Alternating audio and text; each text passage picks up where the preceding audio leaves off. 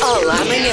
Porquê é que há pessoas que enjoam quando andam de carro? Por causa do cheiro do combustível, acho. Então, mas o carro está com uma grande avaria para cheirar o combustível lá dentro, ou não? Não, nem por isso. Às vezes o fumo do sai do escape também provoca o enjoo, não é? Tem a ver com o percurso. Eu estou com a pessoa. Eu não enjoo a andar de Também, carro. também tem a ver com a pessoa. É uma informação que é dada ao cérebro que não corresponde àquilo que os olhos estão a ver, ou seja, os olhos veem um determinado movimento e nesse sentido o organismo reage. Por Isso tem a ver com o nosso cérebro ficar baralhado e ser um mecanismo de defesa. tá. Porquê é que ninguém enjoa a conduzir? Estamos mais concentrados? Está a conduzir e não está a ler. Também, também. Convém, digo eu! Só as placas.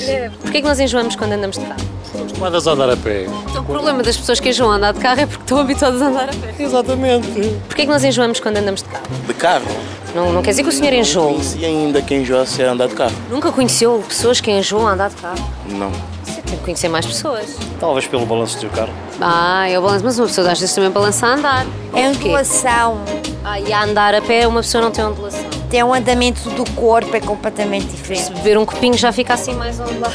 Já Bebe cada um pingo. uma atendam aos tumbos e caem no chão, parte-me de rir.